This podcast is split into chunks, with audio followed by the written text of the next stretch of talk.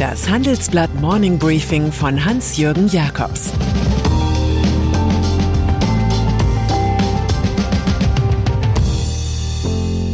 Guten Morgen allerseits. Heute ist Freitag, der 19. November, und das sind heute unsere Themen. Die Stunde Null der Corona-Politik. US-Staaten machen mobil gegen Instagram. Und ein Börsenstar namens Sono Motors. Nach einer kurzen Unterbrechung geht es gleich weiter. Bleiben Sie dran. Sie investieren in Aktien, es fehlt Ihnen aber eine klare Strategie. Ihr Depot ist ein Sammelsurium mehr oder weniger guter Ideen. Dann geht es Ihnen wie vielen. Lernen Sie in der Masterclass erfolgreich investieren, alles über kluge Börsenstrategien. Mit dem Rabattcode Investieren20 gibt es 20% Nachlass auf den Normalpreis. Infos unter handelsblatt.com slash erfolgreich investieren. Stunde Null. Ganz Deutschland sitzt auf dem Sofa und lernt die neuen Corona-Regeln. Zuvor wurden wir, wie vor einem Jahr, medial mit immer düstereren Inzidenz-Horrorgrafiken eingedeckt. Dabei war aufgrund großflächiger Impfungen längst klar, dass eigentlich die Hospitalisierungsrate zählt. Sie drückt aus, wie viele Corona-Patienten je 100.000 Einwohner innerhalb einer Woche ins Krankenhaus kommen. Die Quote ist bundesweit seit einigen Tagen rückläufig. Schwierig sind jedoch Thüringen, Sachsen-Anhalt und ausgerechnet Bayern, das Land des selbsterklärten Corona-Wortführers Markus Söder. Gestern haben sich Bund und Länder im letzten Moment auf Schwellenwerte geeinigt und eine Blockade zwischen CDU, CSU und den Ampelparteien vermieden. Wir erleben eine Stunde Null. Ab der Quote 3,0 in den jeweiligen Bundesländern gilt künftig 2G für Veranstaltungen, Hotels und Gaststätten. Das bedeutet de facto den Lockdown für ungeimpfte und macht Boostern zur ersten Bürgerpflicht. Bei mehr als 6,0 wiederum gilt 2G plus, also zusätzliches Testen. Wenn 9,0 erreicht wird, sollen die Länder schließlich auch schärfere Maßnahmen einsetzen dürfen, was immer das heißt.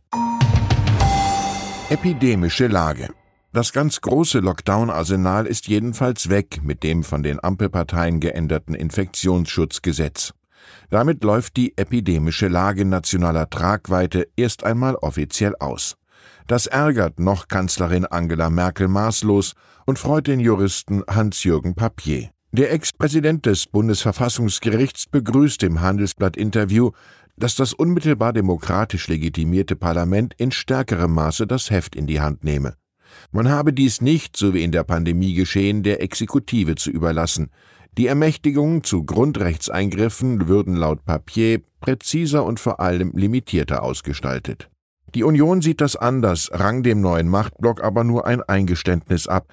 Ab 9. Dezember soll die Ministerpräsidentenkonferenz im Lichte der dann gültigen Corona-Zahlen neu entscheiden. Für neue, teurere Projekte hat die Olaf-Scholz-Regierung übrigens schon ein euroträchtiges Vehikel entdeckt. Sie erlaubt Erwachsenen künftig zum Zwecke des Genusses in lizenzierten Geschäften Cannabis zu kaufen. 2G auf dem Platz. Auf das Lager der Ungeimpften kommen harte Zeiten zu, exemplarisch im Top-Fußball verdeutlicht. Denn die harte 2G-Regel soll auch auf den Profisport angewandt werden, mit der Konsequenz, dass sich Joshua Kimmich impfen lassen müsste, wenn er kicken möchte. Die Länderchefs seien sich sehr schnell einig gewesen, dass wenn Zuschauer 2G beachten müssen, das auch für die Profis gelten soll. Das merkte Nordrhein-Westfalens Ministerpräsident Hendrik Wüst an. Subtile Botschaft, der Bundesliga-Fußball, der so viele Privilegien genießt und sich eine Rolle als Meinungsbildner gibt, muss eben in der Not auch soziale Verantwortung beweisen. Üblich in der Arbeitswelt ist ansonsten 3G, genau wie in Bus und Bahn. Meta. Erst kamen die Enthüllungen, nun folgen die Ermittlungen. Nach schweren Vorwürfen der Whistleblowerin Frances Horgan über die Methoden im Facebook-Imperium des Mark Zuckerberg haben die Staatsanwälte mehrerer US-Bundesstaaten eine Untersuchung eingeleitet. Verdacht möglicherweise schädliche Auswirkungen der Online-Plattform Instagram auf Kinder und Jugendliche. Maura Healy, Generalstaatsanwältin von Massachusetts, preschte öffentlich vor. Facebook, jetzt Meta, habe junge Menschen auf seinen Plattformen nicht geschützt, sondern stattdessen bekannte Manipulationen ignoriert oder gar verstärkt, die eine echte Bedrohung für die physische und geistige Gesundheit darstellen. Kinder seien in Zuckerbergs Konzern im Interesse des Profits ausgebeutet worden. Healy prüft mit ihrer Kollegenschar aus Kentucky, Florida, Kalifornien, Nebraska, Vermont, New Jersey und Tennessee, ob Meta gegen Verbraucherschutzgesetze verstoßen hat. Mein Kulturtipp zum Wochenende. The Lyrics von Paul McCartney, der rechtschaffene Versuch des Ex-Beatles, seine Autobiografie einfach anhand der Texte von 154 Songs zu schreiben. Nun gut, er ist und wird kein Literaturnobelpreisträger wie Kollege Bob Dylan, der Lyrics vorlegte, aber McCartney zaubert so etwas wie Alltagspoetik auf die Bühne, kurz vor dem Stacheldrahtzaun des Kitsches, ergänzt durch Persönliches aus dem Archiv, also Bilder, Briefe und Entwürfe. Natürlich gehört The Lyrics genauso zum Weihnachtsgeschäft wie der TV-Dreiteiler Get Back von Peter Jackson über das Ende der Beatles vor mehr als 50 Jahren, der kommende Woche auf Disney Plus läuft.